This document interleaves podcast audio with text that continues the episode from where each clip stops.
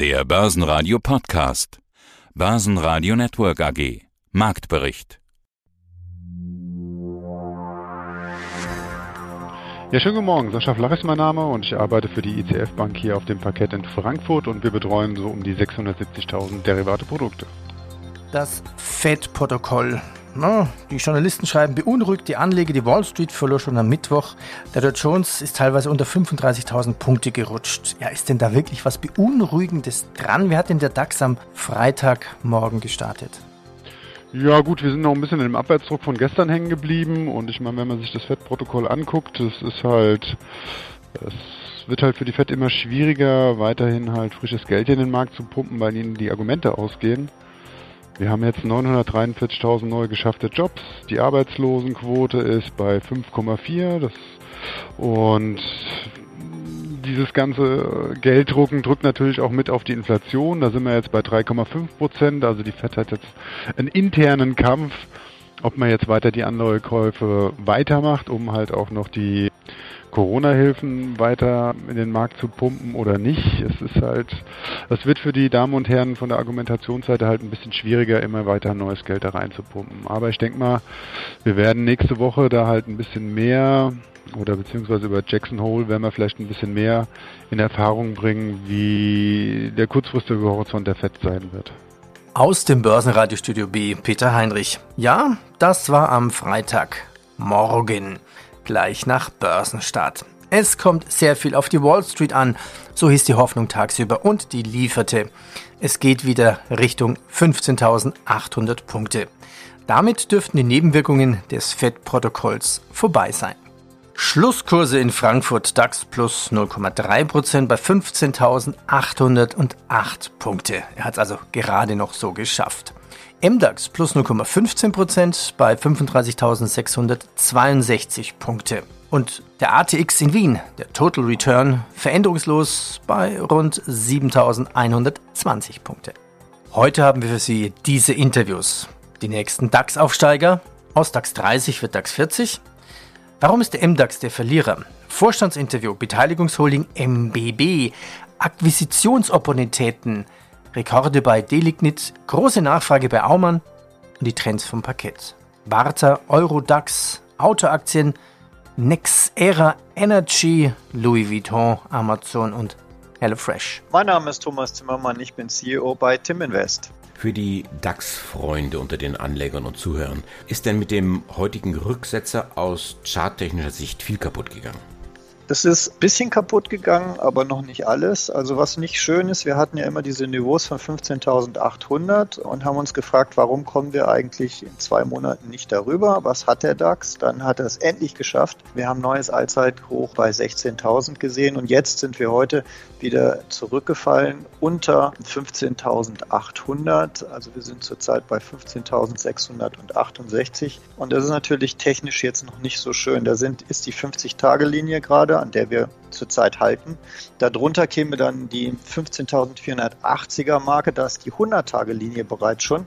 Da sind wir das letzte Mal übrigens gedreht und wenn es noch tiefer gehen sollte, dann die 14.620. Das ist die 200-Tage-Linie. Bis dahin können wir eigentlich technisch in der Korrektur locker fallen. Sollten wir unter die 200-Tage-Linie gehen, dann wird es mittelfristig technisch sehr schwer für den Index. Also nicht ganz so toll mehr wie vor ein paar Tagen, als wir bei 16.000 waren, leicht technisch angekratzt, aber wir müssen sehen, wie weit es geht. Also es geht um die Anleihenkäufe hauptsächlich. Mhm. Okay, wir haben einen gedrückten DAX.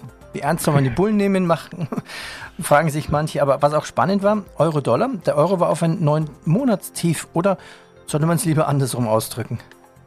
Nein, nein, also ich finde schon, wir haben jetzt eine Dollarstärke, weil man halt davon ausgeht, dass halt bei der bei der Fed oder beziehungsweise bei den Amerikanern dann doch die Zinsen eher nochmal weiter nach oben gehen, als wir bei uns hier im Euroraum das haben. Ja, ich meine, man muss halt auch mal gucken, wir haben hier auch eine Inflation von 3,8 Prozent. Wir bewegen uns hier bei einer Nullzinspolitik weiterhin und der Dollar, der wird dann perspektivisch wahrscheinlich dann doch noch ein paar Zinsen mehr generieren. Also von daher sind wir jetzt beim Euro-Dollar eher auf dem Abwärtstrend, ja. Und das bedeutet halt für mich eher eine, äh, eine Euro-Schwäche als Stärke. Und was gab es sonst noch für Meldungen? Die Erzeugerpreise sind um 10,4 Prozent gestiegen. Das ist so hoch wie seit 1975 nicht mehr. Neue Kartellklage gegen Facebook wurde eingereicht. Es ist quasi ein neuer Versuch, Facebook zu zerschlagen. Gold leicht im Plus und Microsoft plus 4%. Gerüchte, Gerüchte, vielleicht stimmt's ja auch. Microsoft will die Preise für seine Business-Apps anheben. Mein Name ist Konstantin Mang. Ich bin seit knapp zwei Monaten CEO der MBB und freue mich sehr auf das erste Interview mit Ihnen heute. Ja, und Dr. Christoph Nesemeyer wechselte in den Verwaltungsrat der MBB SE. Und Sie sind quasi der Neue. Aber so richtig einarbeiten müssen Sie sich nicht. Sie sind ja schon seit 2014 Teil des Teams von MBB. Oder ist doch was neu, außer Interviews zu geben? Nein, das ist richtig. Ich bin seit 2014 Teil der MBB, habe dann einige Zeit auch intensiv mit unserer Tochter Aumann AG zusammengearbeitet, dort den Börsengang begleitet und bin seit drei Jahren innerhalb der MBB verantwortlich für den Bereich M&A. Den führe ich auch als CEO in Zukunft weiter, habe darüber hinaus noch den Bereich Finanzen in meine Verantwortung genommen und insofern ist nicht alles neu, aber selbstverständlich sind neue Aufgaben dazugekommen. MBB ist eine Beteiligungsholding. Sie haben ja verschiedene Töchter. Die gehen wir später jetzt dann einzeln nochmal durch. Doch gleich zum Anfang interessiert mich eine Frage, die ich aus dem letzten Interview mit Herrn Nesemeyer einfach ergeben hat und die ich jetzt weiter stricken möchte. Die Frage war, kommen goldene E-Auto-Zeiten? Ja, die Frage ist absolut berechtigt und wenn Sie sich die Meldung heute der Aumann AG anschauen, dann kann man ja vielleicht erste Hinweise darauf tatsächlich ablesen. Zumindest hat der Auftragseingang bei Aumann sich dieses Jahr sehr positiv entwickelt, nachdem wir natürlich letztes Jahr durch Corona, aber auch schon im Jahr davor äh, sehr schwache Absätze im Automotive-Sektor haben, scheint jetzt wieder ein bisschen Schwung in die Automobilbranche zu kommen, insbesondere eben im Bereich E-Mobility, wo die Aumann AG ihren Schwerpunkt hat. Schauen wir uns den Umsatz an, bevor wir die Töchter durchgehen. Weiter. Der Umsatz im ersten Halbjahr lag mit 326 Millionen Euro etwa auf dem Vorjahresniveau. Die spannende Zahl ist aber das EBITDA, das stieg über 41 Prozent auf 40,5 Millionen Euro. Auf welche Ihre Töchter lässt sich denn diese Steigerung zurückführen? Ja, das geht insbesondere auf unsere Töchter im Bereich Service und Infrastructure zurück. Und dazu zählen die Friedrich Vorwerk Gruppe, die sich ganz hervorragend entwickelt hat und natürlich die auf IT-Security spezialisierte DTS, die seit vielen Jahren jetzt zweistellige Wachstumszahlen hinlegt und auch dieses Jahr nicht enttäuscht in dieser Hinsicht. Aber auch in den anderen Bereichen haben wir wirklich sehr erfreuliche Entwicklungen, wenn Sie sich beispielsweise in unserem Segment Technological Applications die Delignit ansehen. Die hat sich auch ganz hervorragend entwickelt. Ähm, mit einer Verdopplung des EBITDAs jetzt im ersten Halbjahr. Also das ist eine Entwicklung, die in der Breite der MBB-Gruppe getragen wird. Schauen wir noch auf die DAX-Kurse. Was treibt den DAX? Die Gewinner Infineon 2,2% plus RWE plus 2 und Merck fast plus 2%. Die Verlierer VW minus 1,4, BSF und Covestro jeweils minus 1,2%. Bleiben wir noch in der Autobranche. Wir hatten ja über Autobatterien gesprochen. Das alte Thema Chipmangel lässt Autobänder wieder stillstehen. Gestern waren ja auch die Autowerte deutlich im Minus. Wo stehen denn die Bänder still, beziehungsweise wo wird es stiller? Ja gut, steckt bei allen, oder? Also was halt jetzt die Woche kam, das war ganz einfach, dass Ford die Produktion eingestellt hat, weil sie ähm, keine, keine Rohstoffe beziehungsweise keine Chips mehr haben. Ich meine, da muss man halt mal sehen, dass die, äh, die, die Ford jetzt im, im Juni erst wieder äh, ihre Produktion hier in Deutschland an, angestellt hat und das eben ein Schichtbetrieb. Und jetzt gehen sie wieder auf Null zurück. Also ich sag mal, bei den anderen wird es nicht viel besser aussehen.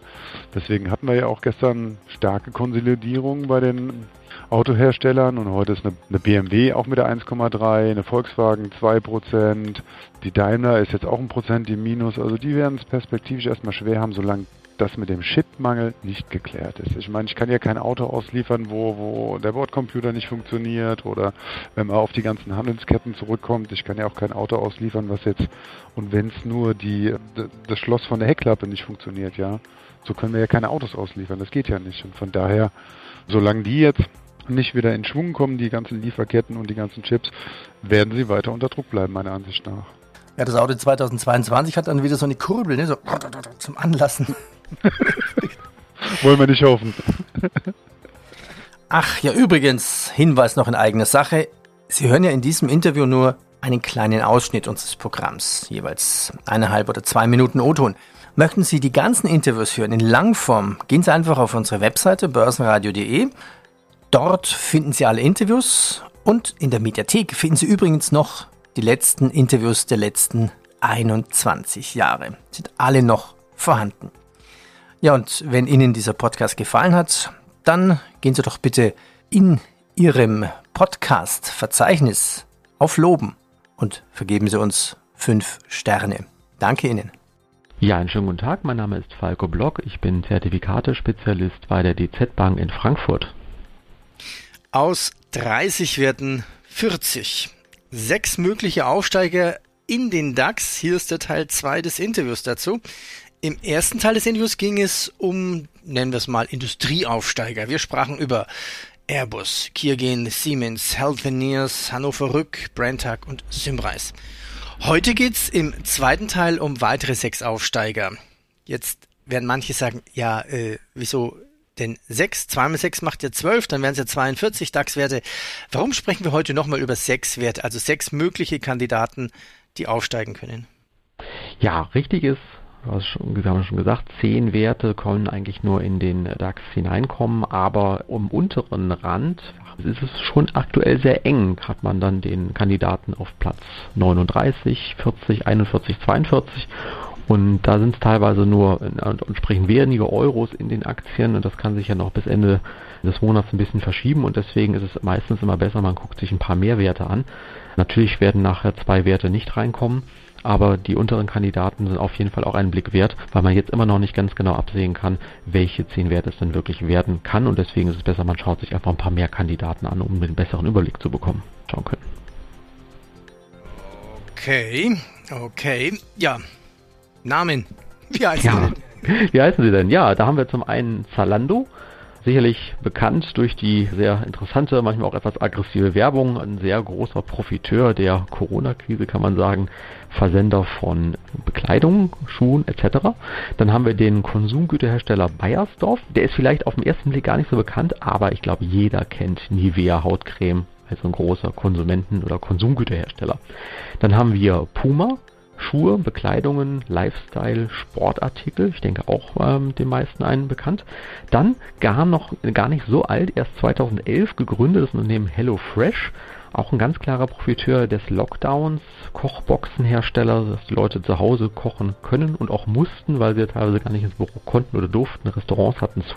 Und dann haben die Leute angefangen zu Hause zu kochen. Also auch ein, ein großer Artikel oder ein großer Hersteller, der entsprechend hier ganz schnell nach oben gekommen ist und jetzt vielleicht in den DAX kommen könnte.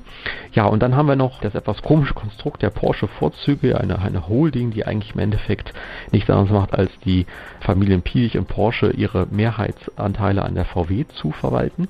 Und dann haben wir den Immobilienverwalter LEG, mittlerweile auch das drittgrößte deutsche Wohnungsbaugesellschaft in Deutschland mit dem Fokus auf Nordrhein-Westfalen.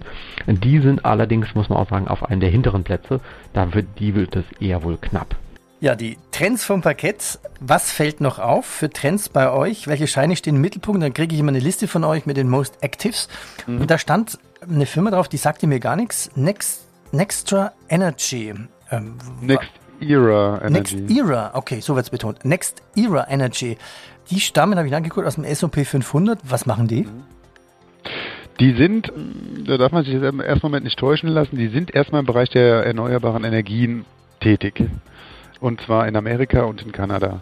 Die betreiben in der Mojave-Wüste eine, einen Solarpark, die haben die Windparks, aber unter anderem haben sie auch noch acht Atomreaktoren, von denen sie Strom ziehen. Also die fokussieren sich auf erneuerbare Energien, haben aber halt auch noch Bestand von, von den alten Energiearten. Und hier hatten wir einen Schein im Fokus gehabt, beziehungsweise die Anleger. Und zwar hat er eine Laufzeit für äh, Dezember 21, ein Strike von 75.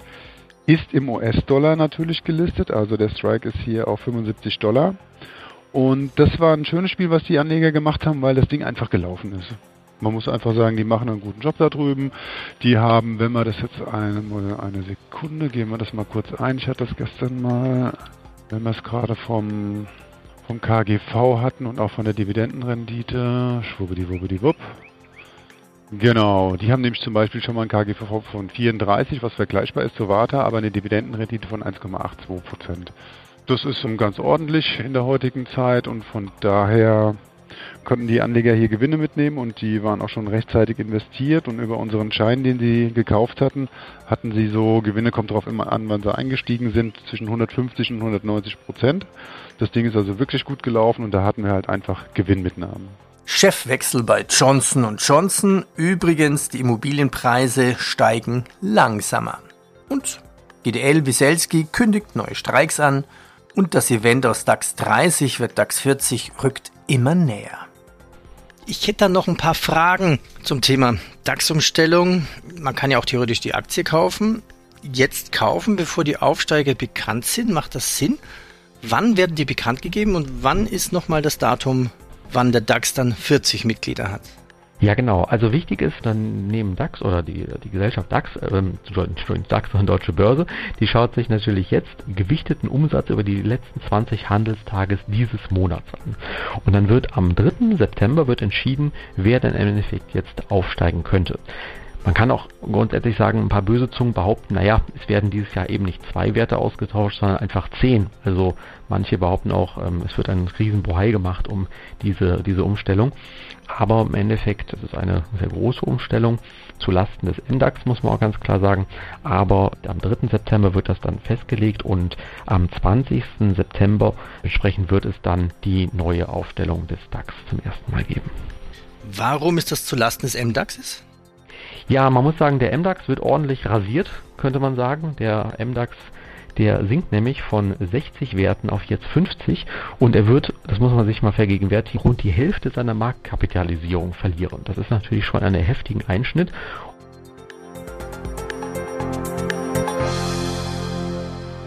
Börsenradio Network AG Marktbericht Der Börsenpodcast